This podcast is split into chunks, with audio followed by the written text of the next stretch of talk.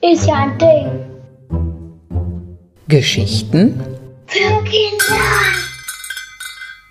Hallo, mein Name ist Isabelle Dupont und ich arbeite im Badischen Landesmuseum. Ich finde ja.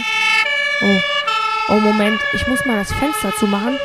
Da fährt gerade ein Feuerwehrauto vorbei.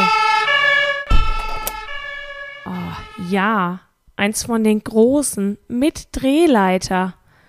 Bist du auch so fasziniert von Feuerwehrautos wie ich? Einerseits natürlich, weil sie zu Orten fahren, an denen Feuer gelöscht und Menschen geholfen wird. Andererseits aber auch, weil es einfach tolle Fahrzeuge sind, in Feuerrot. Das heißt wirklich so. Und es gibt ja auch ganz unterschiedliche davon. Große Laster und eher normale Autos, mit Drehleiter und ohne, mit vielen Fächern, die man auf und zuschieben kann und aus denen allerhand Sachen rauskommen, mit Blaulicht und Martinshorn. Weißt du eigentlich, warum das so heißt? Martinshorn? Es wurde 1932 von Polizei und Feuerwehr mit einer Firma entwickelt, die, Achtung, Deutsche Signalinstrumentenfabrik Max B. Martin hieß. Und diese Firma gibt es noch heute. Und sie stellt immer noch Martinshörner her. Du siehst, ich bin wirklich begeistert von Feuerwehrautos. Und so fasziniert wie ich sind auch viele Kinder. Und das waren sie auch schon vor zehn Jahren oder zwanzig und auch schon vor 70 Jahren. Aus dieser Zeit stammt nämlich ein Spielzeugfeuerwehrauto in unserem Museum. Es ist also schon ziemlich alt. Und schau mal genau hin. Man kann die Drehleiter sogar ausfahren. Aber nicht nur das. Das Feuerwehrauto ist auch besonders, weil es in der Zeit nach dem Zweiten Weltkrieg entstanden ist. Der Krieg dauerte mehrere Jahre. Städte wurden zerstört. Viele Menschen verloren ihr Zuhause und alles, was sie hatten. Es gab nicht viel zu kaufen und das Geld war überhaupt knapp. Neues Spielzeug gab es in dieser Zeit nicht. Na, was denkt ihr, was die Kinder da gemacht haben? Denn Not macht ja bekanntlich erfinderisch.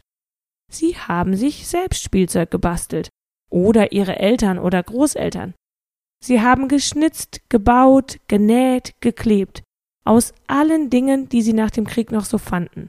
Aus alten Blechdosen, Dachlatten, Fahrradspeichen, Pappe, Stoffresten, Holzstücken, Fallschirmseide oder sogar aus ganzen Flugzeugtanks entstanden die tollsten Spielzeuge.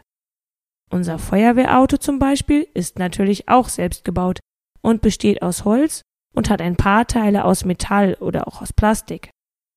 Manchmal war das Suchen und Sammeln der benötigten Materialien gar nicht so ungefährlich. Du musst dir vorstellen, dass in den Städten viele Häuser zerstört waren und die Ruinen einstürzen konnten, während man sich gerade darin aufhielt. Abenteuerlich. Aber die meisten Kinder kannten es ja nicht anders. Das war ihr Alltag. Ihre Eltern mussten arbeiten und sie konnten herumstromern, spielen und ihre Zeit mit anderen Kindern verbringen und nach und nach entstand so manch tolles Spielzeug Marke Eigenbau.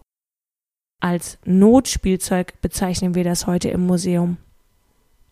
Die Kinder von damals sind jetzt Opas und Omas, aber ihre selbstgebauten Spielsachen haben viele über all die Jahre wie einen kostbaren Schatz aufgehoben.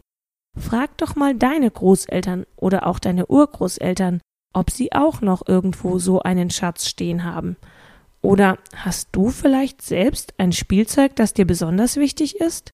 Vielleicht ja auch, weil es jemand für dich hergestellt hat. Dann kann ich dir nur raten, gut darauf acht zu geben. Vielleicht findet es ja auch mal irgendwann seinen Weg ins Museum. Musik